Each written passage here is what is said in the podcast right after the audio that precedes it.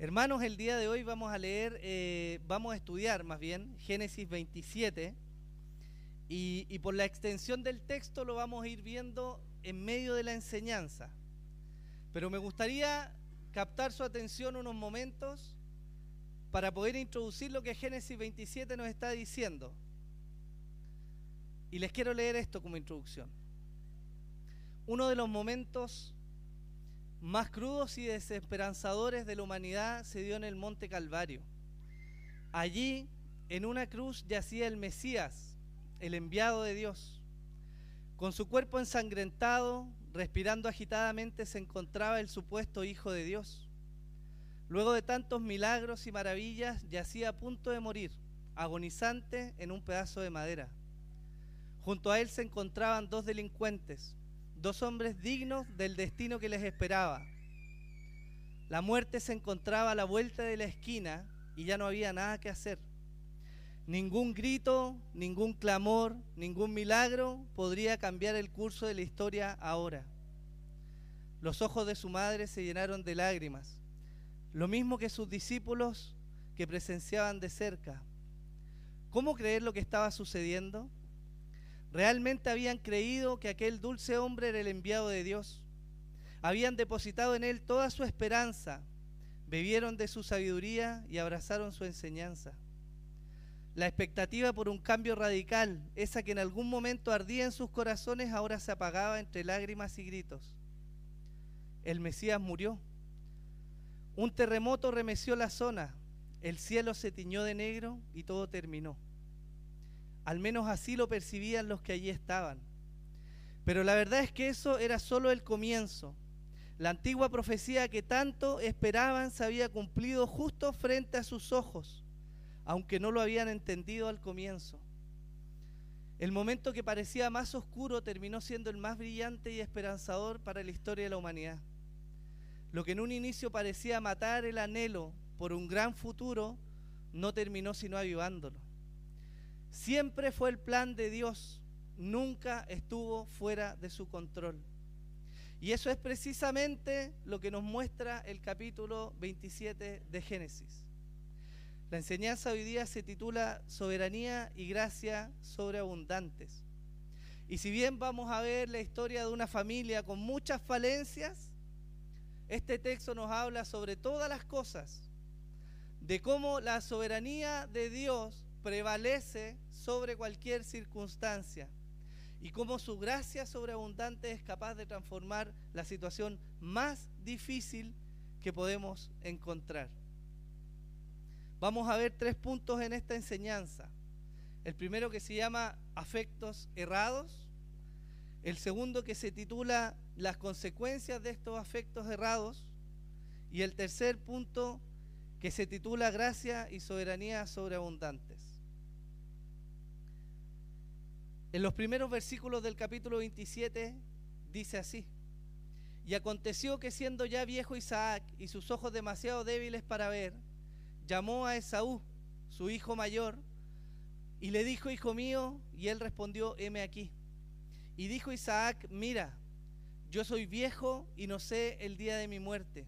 Ahora pues te ruego, toma tu equipo, tu aljaba y tu arco, sal al campo y tráeme casa y prepárame un buen guisado como a mí me gusta y tráemelo para que yo coma y que mi alma te bendiga antes de que yo muera.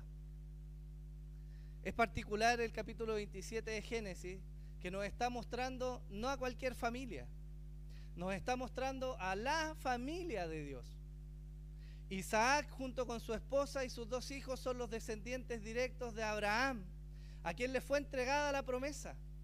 Y sobre esa familia recaía la responsabilidad de fundar la que iba a ser la nación del pueblo de Dios. Ellos están en un lugar privilegiado en la historia y están en un punto privilegiado respecto a todas las naciones de la tierra porque han sido llamados por Dios para un propósito especial. Pero lo que nos narra el capítulo 27 es tremendo porque nos muestra la imperfección de esta familia de Dios. Nosotros tendemos a idealizar, ¿o no? Tendemos a pensar muchas veces que el hombre de alguna manera está en un pedestal elevado, arriba en la gloria, inmaculado, sin errores, sin fallas. Pero la verdad es que la realidad nos muestra, hermanos míos, que todos los hombres y mujeres, por muy fervientes que sean, van a tener fallas en su vida. Y este ejemplo no es diferente. Lo primero que vemos en el texto es el afecto errado que tenía Isaac. Isaac, heredero de la promesa,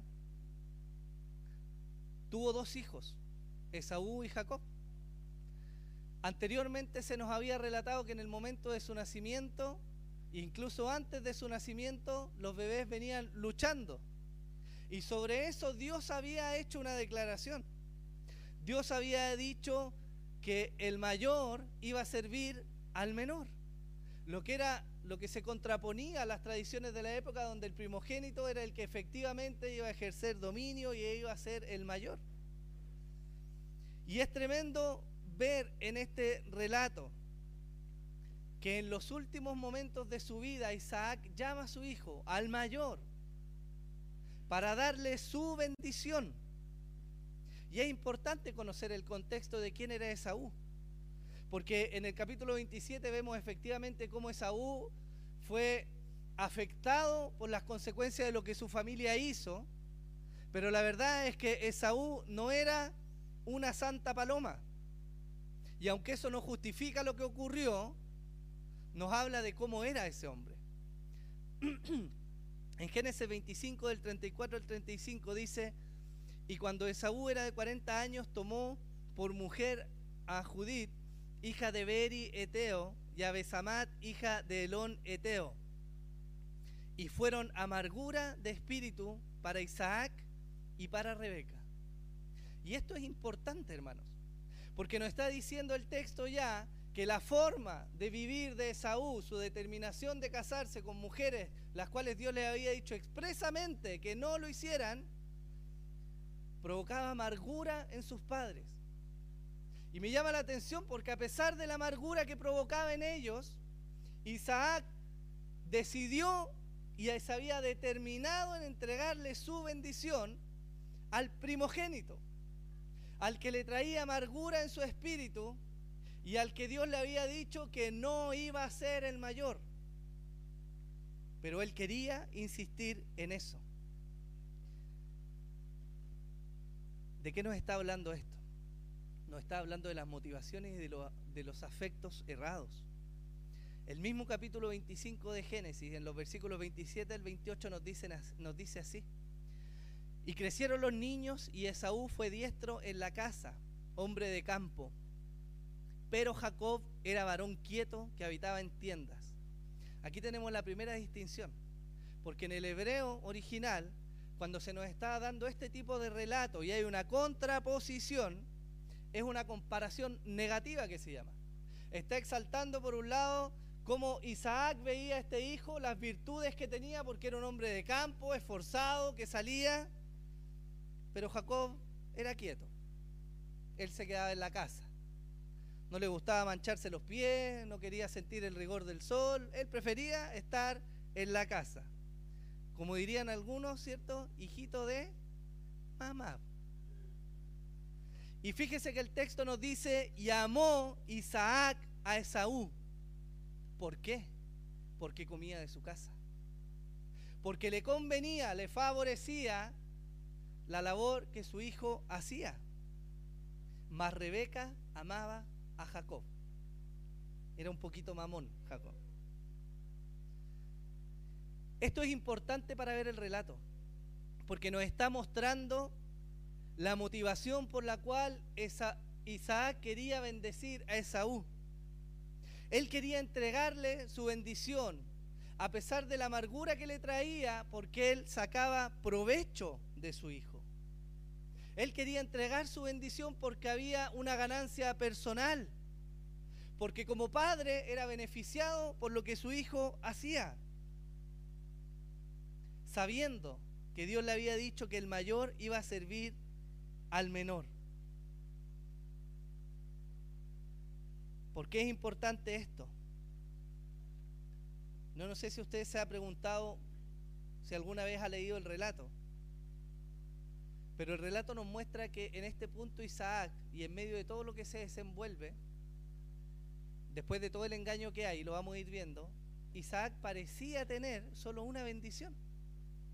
De hecho, es el reclamo que le hace Esaú cuando Jacob lo suplanta y le quita la bendición. Esaú le dice, pero ¿cómo tienes una sola bendición? Y yo me pregunto, ¿qué padre en su sano juicio, teniendo más de un hijo, piensan dejarle toda su bendición y toda su herencia a un solo hijo? Esto nos está hablando, hermanos míos, para aterrizarlo, de favoritismo. Este texto nos muestra que Isaac tenía un favorito. Y ese favorito no era el hijo al cual Dios había determinado bendecir. Este hijo favorito era aquel que traía ganancia personal al propio Isaac. Esto es importante porque nos trae a nosotros a reflexionar cómo nos relacionamos y cómo vemos a nuestros hijos. Algunos se alegran de los logros de sus hijos. Algunos publican, si tiene Facebook, yo sé que es antiguo, algunos están en Instagram, yo estoy lejos de ahí todavía, pero los que son más de mi edad y quizás más antiguos, para no decir viejitos, usan Facebook. Espero todavía. Y vea por ahí a finales de año, diciembre, se llena Facebook de fotos. Mi hijo con el diploma, mi hijo subió de curso, mi hijo el mejor de su clase, mi hijo entró a la universidad después, ¿cierto? Y hermano, qué bendición, de verdad, que nuestros hijos hagan eso. Pero fíjese que es curioso porque en ningún momento he visto, y me incluyo en eso, nunca he visto una publicación que diga el primer versículo que se memorizó mi hijo. ¿Lo ha visto usted alguna vez? La primera canción que mi hijo o mi hija se aprendió. El primer culto en que mi hijo levantó las manos y dio gloria a Dios. ¿Lo ha visto usted alguna vez publicado? Parece que no es un mal solamente de esa época el valorar las cosas mundanas o las cosas que traen provecho personal más que las cosas espirituales. Porque el problema aquí en Isaac no es solo que tenía un favorito, sino que además ese favorito era quien quebrantaba el pacto de Dios. Porque a sabiendas de que Dios le había dicho que no se juntaran con mujeres extranjeras, a sabiendas, Esaú fue y se casó quebrantando lo que Dios les había dicho. E Isaac, en vez de ser un padre dedicado a la espiritualidad de su hijo, le alababa y le aplaudía porque traía rica comida. Fíjese cómo se parece a la forma en que nosotros celebramos los logros de nuestro hijo. Entraron a la universidad, se titularon de esto, son los mejores de su generación y no vienen a la iglesia, pero no importa, son exitosos, eso es importante, ¿no? Es importante que tengan un buen trabajo, que ganen buenas lucas para que el día de mañana, ¿cierto? Ellos estén bien. Y Dios no importa si algún momento se van a arrepentir. Este mal tiene consecuencias y eso nos está mostrando el capítulo 27. Pero en esta historia digna de pasión de gavilanes, diría alguno. Mejor yo diría. No solamente Isaac es un ejemplo de los afectos errados, porque Rebeca, su esposa, no lo hace absolutamente nada de mal. El texto sigue narrando y nos dice, Rebeca estaba escuchando cuando Isaac hablaba a su hijo Esaú. Y cuando Esaú fue al campo a cazar una pieza para traer a casa, Rebeca habló a su hijo Jacob diciendo, he aquí, oí a tu padre que hablaba con tu hermano Esaú, diciéndole, tráeme casa y prepárame un buen guisado para que come y te bendiga en la presencia del Señor antes de mi muerte. Ahora pues, hijo mío, obedéceme en lo que te mando. Ve ahora al rebaño y tráeme de allí dos de los mejores cabritos de las cabras y yo prepararé con ellos un buen guisado para que tu padre coma a él le gusta, coma lo que a él le gusta entonces se lo llevarás a tu padre, que comerá para que te bendiga antes de su muerte. Y Jacob dijo a su madre Rebeca, he aquí Esaú, mi hermano, es hombre velludo y yo soy lampiño. Quizás mi padre me palpe y entonces sepa, seré para él, perdón, un engañador, y traeré sobre mí una maldición y no una bendición. Pero su madre le respondió, caiga sobre mí tu maldición, hijo mío, solamente obedéceme y ve y tráemelo. Esto es terrible.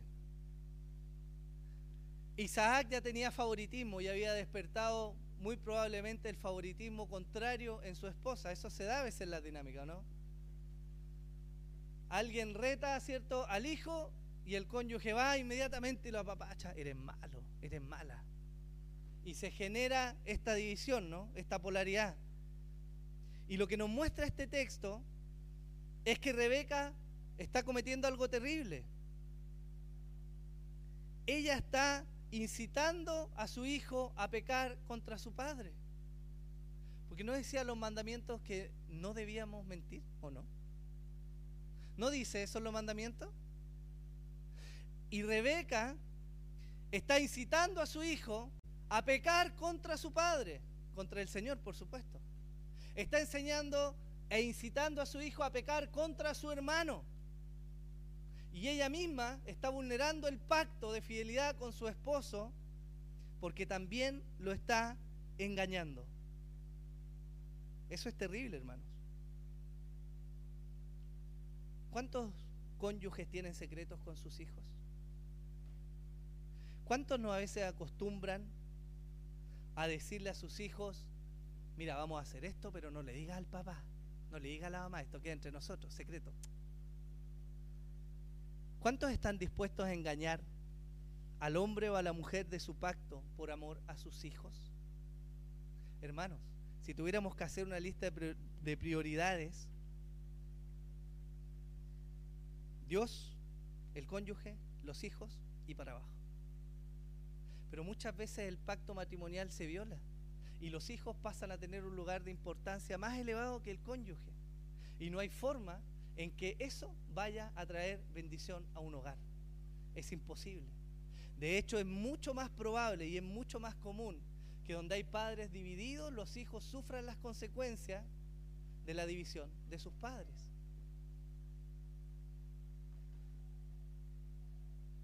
Proverbios 6 dice así, seis cosas hay que odia el Señor y siete son abominación para Él. Ojos soberbios, lengua mentirosa, manos que derraman sangre inocente, un corazón que maquina planes perversos, pies que corren rápidamente hacia el mal, un testigo falso que dice mentiras. ¿Y qué dice el último? El que siembra discordia entre hermanos. ¿Y qué es lo que estaba haciendo Rebeca ahí? Ella estaba sembrando discordia entre los hermanos ella estaba vulnerando la relación familiar en pos de su provecho. ¿Por qué? Porque a sus ojos, su favorito, el niñito de ella, no estaba recibiendo lo que según ella era justo. A ella se le había olvidado que Dios no necesita ayuda, hermanos míos, cuando quiere cumplir sus propósitos. Si Dios había determinado bendecir al menor, Dios lo iba a hacer a pesar de ella como lo mostró en toda la historia hacia atrás. Pero ella, ¿qué quiso hacer? Echarle una ayudadita, pasando por encima de quien tuviera que pasar. No importaba, lo importante era que su propósito se cumpliera. Pasemos al tercer miembro disfuncional de esta familia, Jacob. Desde el versículo 14 dice, y él fue y los tomó y los trajo a su madre. Y su madre hizo un buen guisado como a su padre le gustaba. Entonces Rebeca tomó las mejores vestiduras de Saúl, su hijo mayor, que tenía ella en la casa, y vistió a Jacob, su hijo menor. Le puso las pieles de los cabritos sobre las manos y sobre la parte lampiña del cuello, y puso el guisado y el pan que había hecho en manos de su hijo Jacob. Entonces él fue a su padre y dijo, Padre mío. Y éste respondió, Aquí estoy. ¿Quién eres, hijo mío? Y Jacob dijo a su padre, soy Esaú, tu primogénito. He hecho lo que me dijiste. Levántate, te ruego. Siéntate y come de mi casa para que me bendigas. E Isaac dijo a su hijo, ¿cómo es que la has encontrado tan pronto, hijo mío? Y él respondió, porque el Señor tu Dios hizo que así me acaeciera. Isaac entonces le dijo, te ruego que te acerques para palparte, hijo mío a ver si en verdad eres o no mi hijo Esaú. Jacob se acercó a Isaac su padre y él lo palpó y dijo, la voz es la voz de Jacob, pero las manos son las manos de Esaú. Y no lo reconoció porque sus manos eran velludas como las de su hermano Esaú y lo bendijo y le preguntó, ¿eres de verdad mi hijo Esaú? Y él le respondió, yo soy. Si habíamos visto ya al, oportunista de Jacob quitarle la primogenitura a su hermano, ahora no tiene escrúpulos para ir más lejos y robar la bendición que su padre tenía para él. Es tremendo leer el texto, porque vemos en Jacob un hombre que no tuvo ningún reparo, hermanos, en ir a engañar a su padre y engañar a su hermano y mentirle en su cara a su papá. De hecho, me llama la atención, fíjese esto, que en el versículo 11 dice, y Jacob dijo a su madre Rebeca, aquí Esaú mi hermano es hombre de velludo y yo soy lampiño, quizá mi padre me palpe y entonces seré para él un engañador y traerá sobre mí una maldición y no una bendición. Pero su madre le respondió, caiga sobre mí tu maldición, hijo mío, solamente obedéceme y ve y tráemelos. O sea, si de algo se preocupó Jacob en medio de esto, era que él no fuera a sufrir daño. Lo único que le importaba. No le importaba pasar por encima de su papá, no le importaba pisotear a su hermano, ni siquiera le importaba que hubiera alguna maldición que fuera a recaer sobre su mamá. No lo estaba ni ahí. Jacob no se preocupaba por la honra de su padre, ni por la honra de su hermano, ni por el bienestar de su madre. Jacob solamente se preocupaba por Jacob. Alguno podría decir, bueno, Jacob quería ser fiel a que el propósito de Dios se cumpliera. Y yo les pregunto, ¿a costa de su familia? En el mundo es muy claro el dicho que dice, el fin justifica los medios. ¿Lo ha escuchado usted o no? ¿Sí o no? Pero la verdad es que en la vida cristiana, hermanos, el fin no puede justificar los medios. Porque en la vida cristiana el camino es tan importante como el fin. No podemos pretender vivir una vida absurda, incoherente con lo que es el Evangelio y esperar llegar al cielo, hermanos. Por eso nuestro comportamiento y la forma en que vivimos es tan determinante para dar testimonio de si somos o no cristianos. Porque todos venimos acá hoy día, ¿cierto? Y nos sentamos bonitos, se ven súper bien, todos arregladitos, ¿cierto? Vienen al culto, con una sonrisa la mayoría, todo maravilloso, ¿no? Pero es afuera, hermano, donde se ve quiénes somos. Es en la casa donde se ve quiénes somos. Cuando algo nos molesta de nuestro cónyuge y nosotros vamos y le decimos amablemente, ¿sabes qué, mi amor? Sentémonos, conversemos, aclaremos todos los problemas, siéntate tú ahí, ¿cierto? Y en vez de hacerle volar el plato, usted le sirve un plato para que tengan algo para compartir. Es ahí donde se ve los cristianos que somos. Es afuera donde nadie nos ve, donde podemos ser tentados a violar el pacto matrimonial en infidelidad, ahí, hermano mío, se ve quiénes somos.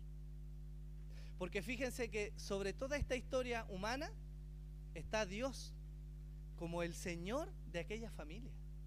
Y todas estas violaciones que se generan en las relaciones familiares es primeramente una violación a la santidad de Dios que los había llamado, ¿o no? La integridad, la honestidad y la transparencia debiesen ser los sellos distintivos de todo hijo de Dios. Hermanos, no aquí no hay ninguno que sea diferente a los demás respecto a su deber con Dios. Todos tenemos que aspirar a esta forma de vivir. He escuchado algunas veces a alguien que tiene algún tipo de trabajo en el que de repente se puede dar la opción a meter la mano y dice una cosa en la iglesia, pero el trabajo es el trabajo, ¿no? ¿Lo ha escuchado usted alguna vez? Dividimos. Ah, no, pues mi trabajo es mi trabajo. Si ahí tengo que ser pesado y se me salen los garabatos y se me sale el indio y paso por encima de la gente y le paso a ayudar, pero es que el trabajo, pues, hermano, yo tengo que trabajar, ¿no? Y la iglesia es otra cosa. Pero la verdad es que no.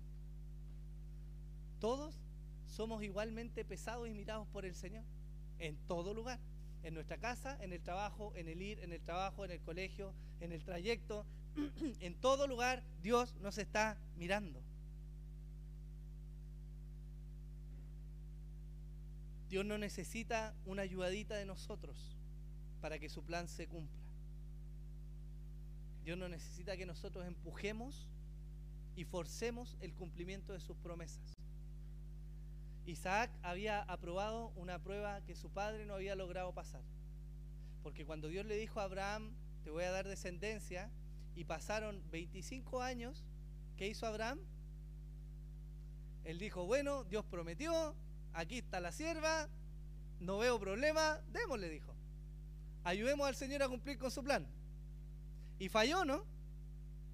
Y luego a Isaac se le dijo algo similar, en un contexto muy parecido, pero Isaac logró permanecer y esperar el cumplimiento de la promesa. Por eso no tenemos más texto ahí entre medio, ¿no? Sin embargo, no consideró lo que Dios le había dicho en cuanto a sus hijos y fue insensato en la forma de manejar la paternidad.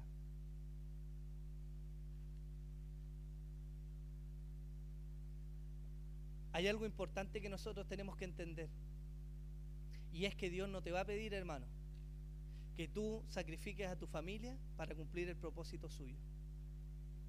Grábate esto bien en la mente. Sobre todo aquellos que queremos servir al Señor. Dios no te va a pedir el sacrificio de tu familia. Porque el sacrificio cristiano, hermanos, es voluntario. Tú no puedes sacrificar a tu cónyuge a la fuerza. Tú no puedes sacrificar a tus hijos a la fuerza. Porque es voluntario el sacrificio. ¿Qué demanda eso de nosotros? que los que somos hombres tengamos los pantalones bien puestos y, y estemos bien arraigados en la fe para lograr que nuestras esposas y que nuestros hijos caminen de manera legítima el camino del Señor. Pero lo más fácil es imponer, ¿o no? Aquí se hace esto porque yo digo. Y sí, exactamente. Pero ¿será ese el camino? ¿No tendremos la capacidad y la sabiduría de Dios para convencer por medio de la palabra y del testimonio de vida a nuestros hijos y a nuestras esposas de que hagan lo que la Biblia nos dice que tenemos que hacer? Porque hay un camino más fácil, ¿o no? Y tenemos que entender, hermanos míos, que si vamos a servir al Señor y si vamos a seguir sus caminos, tenemos un llamado al sacrificio, pero no podemos sacrificar a otros en pos de mis objetivos personales.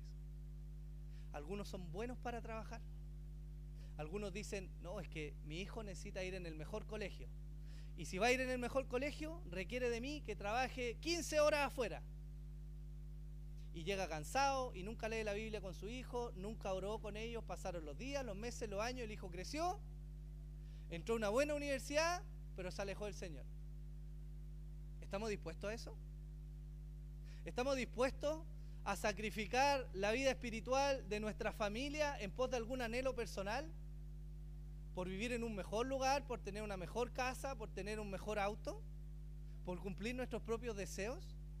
Porque fíjese que toda esta dinámica que vemos en Génesis 27 está rodeada de los deseos y anhelos personales. Isaac quería bendecir a su hijo porque es su hijo regalón, porque le da buena comida. Rebeca quería que su hijo Jacob tomara y engañara a su padre porque es su regalón. Jacob quería lograr su propósito. Él ya le había quitado la primogenitura, ahora vamos por la bendición, voy a ser yo el que la lleva. Y no le importó pasar por encima de nadie. Todas motivaciones egoístas, afectos errados. Y fíjese cómo da vueltas en la narrativa que Dios no es mencionado, sino salvo para mentir sobre él. Cuando Isaac le dice, oye, pero tan rápido encontraste, eres buen cazador. No sabía. No, si Dios, Dios me abrió la puerta y ahí está. Ahí está lo que Dios me dijo. Por eso llegué rápido. No usamos nosotros a veces el nombre del Señor en vano, ¿no? ¿Cierto? Se presenta una oportunidad, echémosle para adelante, no medimos consecuencias, total Dios abrió puertas. Y estamos sacrificando con eso la familia. Fíjense en esto. La vida de Jacob, hermanos, la vida de Jacob no es representada en la Biblia como una vida ejemplar, digna de imitar, sino más bien como un testimonio de lo que la gracia de Dios es capaz de hacer. Jacob no es presentado para que nosotros, quizás usted lo, ha escuchado en alguna predicación rara por ahí, sé como Jacob, levántate y lucha con el ángel, roba tu bendición.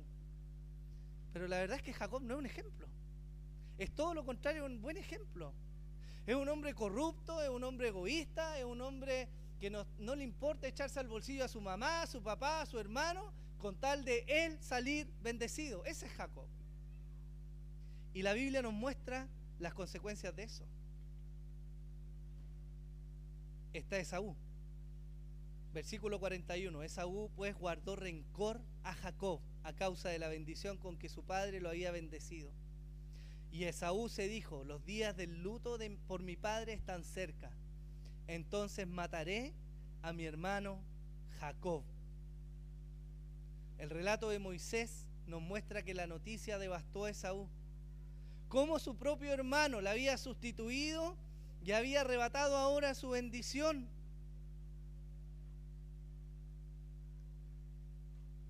De alguna manera, Esaú es como, entre comillas, la víctima en este relato, porque sufre las consecuencias de toda una familia de afectos desordenados. Y aunque eso es así,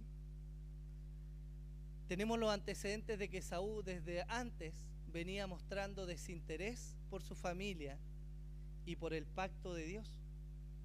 Y esto nos muestra que esta, esta familia, la familia de Dios, de la cual iba a nacer la nación de Israel, aquellos que tenían a Dios de su lado, eran terriblemente mal ejemplo. Pero nos sirve hoy día, hermano, para ver lo que es la vida en realidad. Porque nosotros no es que estemos tan lejos de esta realidad que leemos en el texto, ¿sí? Hay hijos que hacen y deshacen sin importarles el corazón de sus padres. ¿Lo ha visto usted o no? Hay padres que en el afán de satisfacer sus propios anhelos impulsan y mueven a sus hijos a cumplir sus deseos, sin importarles ellos en lo más mínimo. También tenemos padres que no examinan su comportamiento con sus hijos y más bien les brota el favoritismo unos por uno o por otro. Y aquí es necesario hacer una evaluación. Yo les pregunto, ¿qué son los hijos para los padres? ¿Son los hijos una fuente de autosatisfacción? ¿Esos son nuestros hijos? ¿O acaso por el hecho de poner un techo sobre ellos, de darles comida y abrigo. Son nuestro propio objeto, esclavos de nuestra voluntad. ¿Esos son nuestros hijos? Aquí yo pongo la comida en la mesa, así que se hace lo que yo digo. ¿Lo ha escuchado usted o no? Muy a la antigua. ¿Están así? Porque lo que yo veo en la escritura es que los hijos están bajo mi cuidado, pero mis hijos no son míos, sino de Dios. Por lo tanto, yo he de darle cuentas a Dios por mis hijos. Y Él me manda a ser un buen administrador. Los padres acá presentes hoy día son para sus hijos un lugar de refugio, un lugar seguro, un camino a Jesucristo. Esa es una buena pregunta para que nosotros reflexionemos hoy día. Los padres debemos comprender primero que los hijos son un regalo de Dios para su gloria. Para su gloria, no para nuestra satisfacción. Amén. Y para los hijos, ellos deben comprender que los padres no son un cajero automático. Queridos niños, adolescentes, jóvenes, los papás tampoco son la fuente de la herencia que les va a arreglar el panorama. No están para eso los papás. Los padres son los cuidadores que Dios les ha dado. Son su autoridad en la tierra mientras crecen. Su modelo respecto a cómo vivir una vida honesta y piadosa que agrada a Dios. Esos son los padres. No están para soltar el billete nomás, para cumplir su anhelo, para que ustedes se realicen y sean su propia fuente de satisfacción. Si dejamos hasta acá la historia, ¿cómo es el panorama? Terrible, hermano. Pero se pone un poco más terrible. Téngame paciencia. Hace tiempo no predicaba, así que deme, deme, deme unos minutitos más. Romanos 15, 4 dice, porque todo lo que fue escrito en tiempos pasados para nuestra enseñanza se escribió, a fin de que por medio de la paciencia y del consuelo de la escritura tengamos esperanza. Hay tres cosas que para mí son muy evidentes en el texto y que quiero resaltar hoy día, que son problemas y que traen consecuencias. Lo primero es el favoritismo. El texto de Génesis 27 parte con una narración en que nos muestra el favoritismo de uno de los padres por uno de sus hijos. Y esto es un problema, hermanos. Versículo 28 de Génesis 25 dice, llamó Isaac a Esaú porque comía de su casa, mas Rebeca amaba a Jacob. El tema del favoritismo siempre va a traer malas consecuencias. Génesis 37 nos habla muy claro de eso. Y Jacob habitó en la tierra donde había peregrinado su padre, en la tierra de Canaán. Esta es la historia de las generaciones de Jacob. José, cuando tenía 17 años, apacentaba el rebaño con sus hermanos. El joven estaba con los hijos de Bilga y con los hijos de Silpa, mujeres de su padre, y José trajo a su padre malos informes sobre ellos. Y mire lo que dice acá. Llamaba a Israel, Jacob, Israel es Jacob, llamaba a Israel a José más que a todos sus hijos. ¿Cómo se llama eso? ¿Cómo se llama? Favoritismo. Porque era para él el hijo de su vejez. Es que es el conchito. Es el conchito. Si no es que lo ame más, es el conchito nomás. Y le hizo una túnica de muchos colores. Y vieron sus hermanos que su padre lo amaba más que a todos sus hermanos. Y por eso lo odiaban y no podían hablarle amistosamente. Si hay algo que es terrible para las familias, es que el favoritismo va a provocar la ira y los celos de los hermanos contra el que es favorito. Y eso es terrible. La historia de José la conocemos. Finalmente Dios se glorificó, pero lo que tuvo que pasar fue terrible, hermanos.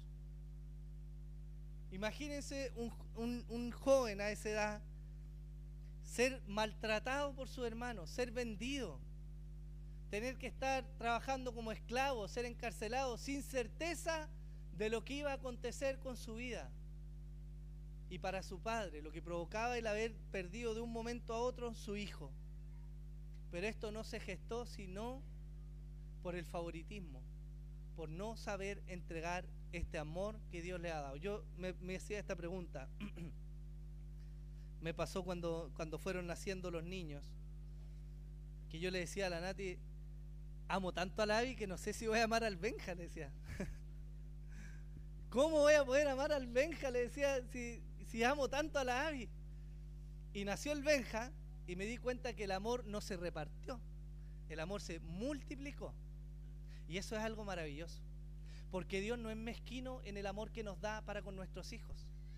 Dios no te dice, toma, ahí tienes 10 de amor, repártelo bien. Y si tienes tres hijos, todos saben que la división ya no es pareja. Pero Dios es capaz de multiplicar el amor. Por lo tanto, es responsabilidad de los padres amar a cada uno de sus hijos por igual. Y son diferentes los hijos, diferentes caracteres, diferentes intereses, diferentes formas de hacer. Pero el amor que Dios nos ha dado alcanza para cada uno de ellos a su forma, ¿no? Por lo tanto, es tarea de los padres conocer a sus hijos y amarlos como tienen que ser amados. Yo no creo que Dios nos limite de amor. Creo que si Dios nos ha dado más de un hijo, entonces no hay que repartirlo, como le decía entre todos. Creo que Dios multiplica el amor para cada hijo que Él nos ha entregado. Tenemos otra historia en la Biblia que nos habla de las consecuencias del favoritismo. Segunda de Samuel, entre los capítulos 13 y 18. Y esta es la historia del hijo de David, que se llamaba Absalón. ¿Conocen esa historia? Uno de los otros hijos de David había abusado de su hermana Tamar, que era hermana de Absalón. Y Absalón buscó a David para que él hiciera justicia y ordenara su casa. Porque si había alguien que tenía que llamar a terreno a su hermano, no era Absalón, era el padre, David. Pero David pecó de perezoso. Y él no quiso traer orden y armonía entre sus hijos. Y la consecuencia de esto fue terrible. Absalón se amargó sobremanera. Tanto se amargó su corazón al ver a su hermana sufrir y a su padre que no era capaz de poner orden, que se levantó contra su padre y se rebeló y generó una rebelión contra él y finalmente terminó muriendo. Y lo terrible de esta situación es que se pudo haber evitado si David hubiera cumplido su rol de padre y hubiera traído armonía y justicia entre sus hijos. Pero él prefirió hacer la vista gorda. Hermanos, si tenemos más de un hijo, nosotros somos los responsables de traer armonía y hermandad entre nuestros hijos. Me rompe el corazón cuando mis hijos pelean entre ellos y hay que llamarlos a terreno para que entiendan que deben amarse y cuidarse. Pero si nosotros somos pasivos en ejercitar esta disciplina y este llamado a nuestros hijos, van a crecer y se van a disgregar. Y el Señor no es honrado en eso, hermano. Lo terrible de esta situación con Absalón es que llegó un punto en el que ya no había nada que hacer. El cáncer de la enemistad entre los hermanos se pagó con muerte y sufrimiento. Hubo violencia, hubo rebelión y hubo muerte. Y cuando David clamó, Hijo mío, Absalón, hijo mío, Hijo mío, Absalón, ¿quién me diera de haber muerto yo en tu lugar? Pero en ese punto de la historia ya no había nada más que hacer. El relato estaba cerrado, su hijo estaba muerto y ya no había vuelta atrás. Si, hemos, si tenemos el privilegio de ser padres, tenemos que tener sabiduría, sobre todo cuando hablamos de favoritismos. Amén. Tenemos otro problema que nos muestra el texto. Y es el problema del, menosprecio al cónyuge. Porque fíjense que en, toda la dinámica, el amor exacerbado de Rebeca por su hijo Jacob lo llevó a vulnerar a su cónyuge, a quien le debía fidelidad. Hermano mío, si hay alguien a quien nosotros le debemos fidelidad en el matrimonio es a nuestro cónyuge. ¿O no? ¿O nos debemos primero en fidelidad a nuestros hijos? Es común ver familias donde los hijos saben dónde meter el dedo, dónde picañar. La mamá dijo que tú me dieras permiso. ¿No ha escuchado usted o no? No, es que el papá me miró feo y me trató mal. ¿Cierto? Y la mamá sin mediar razón, sin escuchar nada, va y le dice, oye, no le hables al niño así, delante de todo. Pésimo ejemplo de crianza. Pésimo ejemplo. Porque donde están los padres divididos, los hijos no van a prosperar bien. Hermano, y esto es sumamente importante. Nuestros hijos son más inteligentes de lo que nosotros pensamos. Ellos son más astutos y son capaces de ver, de entender, de mirar y están siempre atentos a lo que puede pasar. Yo les pregunto a las esposas que están hoy día acá, ¿cómo afrontan, cómo confrontan los pecados o las malas decisiones de su esposo? ¿Cómo lo hacen ustedes? Cuando sus hijos vienen y les dicen, pasó esto, pero no le diga al papá, ¿qué hace usted? ¿Ah? ¿Qué hacen las mujeres? Se ponen la capa de superhéroe, ¿cierto? Supergear yo voy a estar contigo, hijo, yo voy a ser tu confidente, no le vamos a contar al papá. Mal. Eso no se hace. Nosotros los padres debemos ser los primeros en mostrarle a nuestros hijos que el valor del matrimonio no se encuentra en la libertad sexual del mismo, sino en la maravillosa forma de vivir juntos para la gloria y la honra de Dios. Hermanos, el matrimonio no es un medio para tener relaciones sexuales eh, con libertad y sin sentirse culpable. El matrimonio es para modelar a nuestro hijo en la fidelidad que implica en el caminar juntos y en los beneficios que eso da como una muestra de la relación de Dios con nosotros. ¿O estoy muy perdido? ¿No es cierto? Rebeca violó el mandamiento, honra a tu padre y a tu madre para que tus días sean prolongados en la tierra que el Señor tu Dios te da. Y eso, por supuesto, trajo consecuencias. Pero también hay otro problema, y este quería resaltarlo, el problema de menospreciar a tu hermano. Si hubo algo que se violentó en esta relación, fue, en este relato, fue la relación entre Jacob y Esaú. Esa relación se vio violentada por la avaricia de Jacob y por la insensatez de sus padres, de Isaac y de Rebeca. Y me llama la atención porque recordaba un texto mucho más antiguo que es cuando Caín mata a Abel. ¿Se acuerda usted? Y viene Dios y le dice, ¿dónde está tu hermano? Y Caín le responde, no sé. ¿Soy yo acaso el guardián de mi hermano? Y esta pregunta es respondida de manera indirecta y totalmente fría por Jacob. Él sabe dónde está su hermano, pero la verdad es que no le interesa su hermano. A él no le interesa su hermano. Es egoísta. Jacob no levantó un cuchillo y mató a Esaú. Pero fue tan duro su indiferencia y su deseo de pasar sobre su hermano que literalmente lo llevó a ese punto. Y eso es importante para que nosotros evaluemos como hermanos y como padres que están guiando niños. No podemos permitir que nuestros hijos se menosprecien el uno al otro. No debemos ser cómplices de esa conducta en nuestro hogar. Dios nos ayude a ser padres que generen unidad entre sus hijos y no diferencias. Dios les ayude a ustedes, los que son abuelos, tíos, amigos de la familia, a generar unidad entre los hermanos y no diferencias, hermanos. Porque es terrible cuando se levanta amargura y celo en el corazón de un hijo porque ve un trato preferente para con su hermano o hermana. Es terrible. Y uno podría pararse acá y fácilmente decir, bueno, pero hay que tratar el corazón del niño para que él entienda. Y por supuesto que hay que hacer eso. Pero nosotros los que estamos en derredor debemos ser gestores de unidad no de marcar diferencia entre nuestros hijos. Por lo tanto, todos los que estamos involucrados en una familia tenemos la responsabilidad de colaborar con esto. Y si no vamos a colaborar, entonces no entorpezcamos la armonía de los hijos ajenos de nuestros hijos. Amén. Aquí la historia cambia y ya vamos terminando. Porque a pesar de lo crudo del relato y de lo terrible y de las consecuencias, la historia no termina acá. La gracia y la soberanía de Dios se logran imponer a una familia tan rota y tan destruida como esta. Si hasta acá el relato era frío y nada alentador, tenemos que entonces ampliar la mirada, ver de una manera más panorámica lo que está ocurriendo y salir un poco del capítulo 27.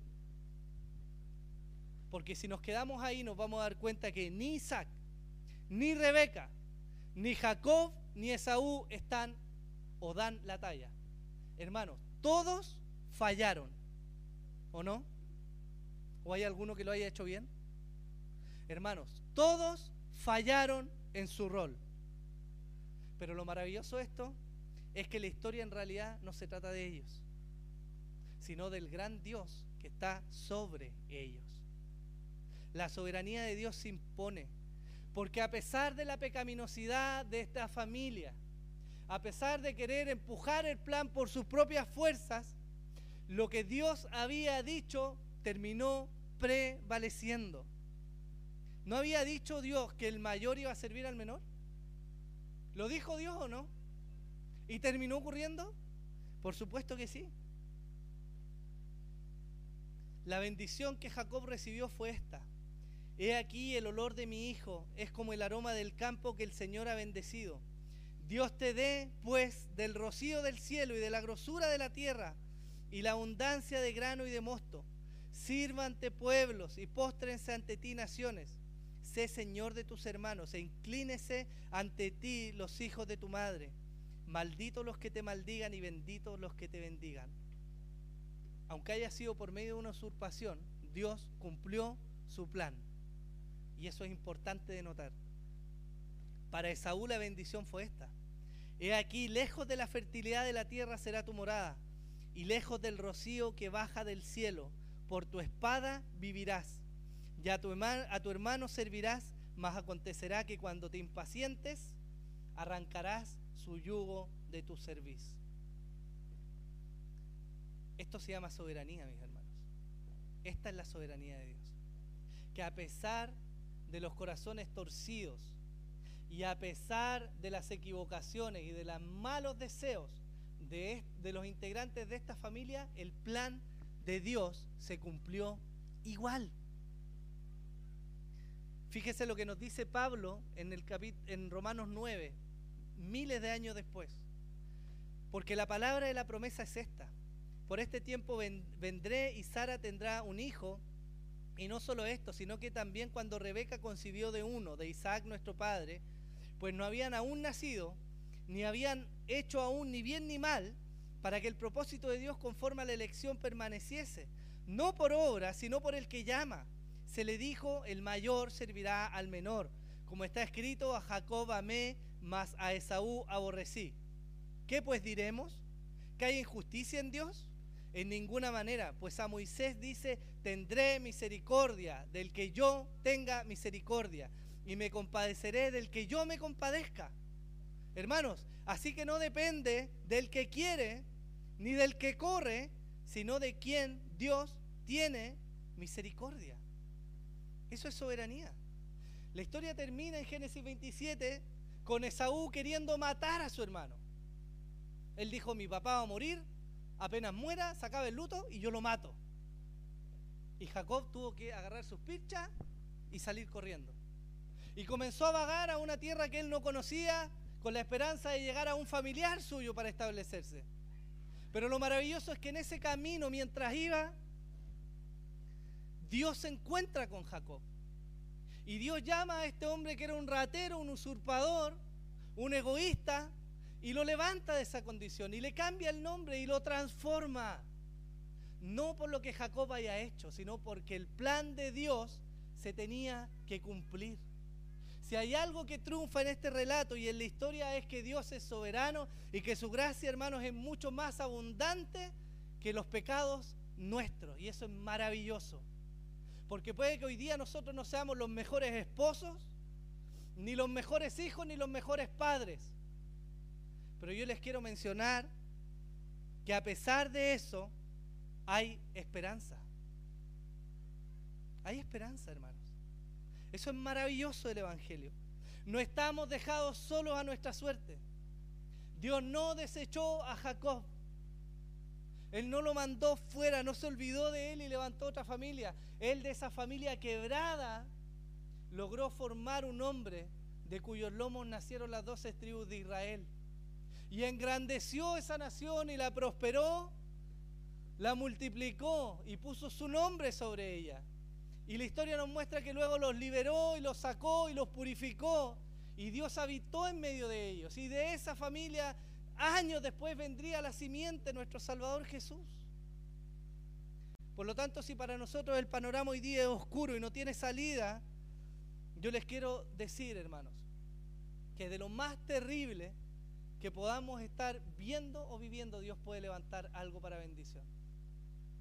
Dios no tiene nuestras limitaciones. Dios no tiene problema con trastornar algo que era maldición en bendición. Dios no tiene problema en levantarse sobre su pueblo. Y eso es maravilloso. Segunda de Crónicas 7:14 dice así, quiero que se grabe esto en la mente. Si se humillare mi pueblo sobre el cual mi nombre es invocado, lloraren y buscaren mi rostro y se volvieren de sus malos caminos, entonces yo oiré desde los cielos, perdonaré su pecado y sanaré su tierra. Y el apóstol Juan escribió en 1 de Juan 1.9, si confesamos nuestros pecados, Él es fiel y justo para perdonarnos los pecados y para limpiarnos de toda nuestra maldad. Hermanos, si hoy día no eres el esposo que debes ser, todavía puedes elevar una oración al cielo. Si hoy día no estás siendo el padre o la madre que debes ser, aún es tiempo de elevar una oración al cielo. Y si no has sido el hijo que Dios demanda que seas, aún hay tiempo de elevar una oración al cielo. Póngase en pie, por favor. Qué bueno y qué misericordioso es el Señor, ¿o no? A mí me pasa a veces que converso con mi esposa y le digo, ¿qué va a hacer de nuestro hijo? Es difícil a veces la crianza. Y me doy cuenta que a veces conversamos y han pasado días en que no hemos orado como tenemos que orar por ellos. Que no hemos abordado todos los pecados que están atacando sus vidas. Que no hemos sido lo suficientemente diligentes como Dios demanda en atender su vida espiritual. Y temo. Y digo, Señor, libra a mis hijos. Libra a mis hijos. Pero ¿saben qué es tremendo y qué esperanza nos da este texto, hermanos?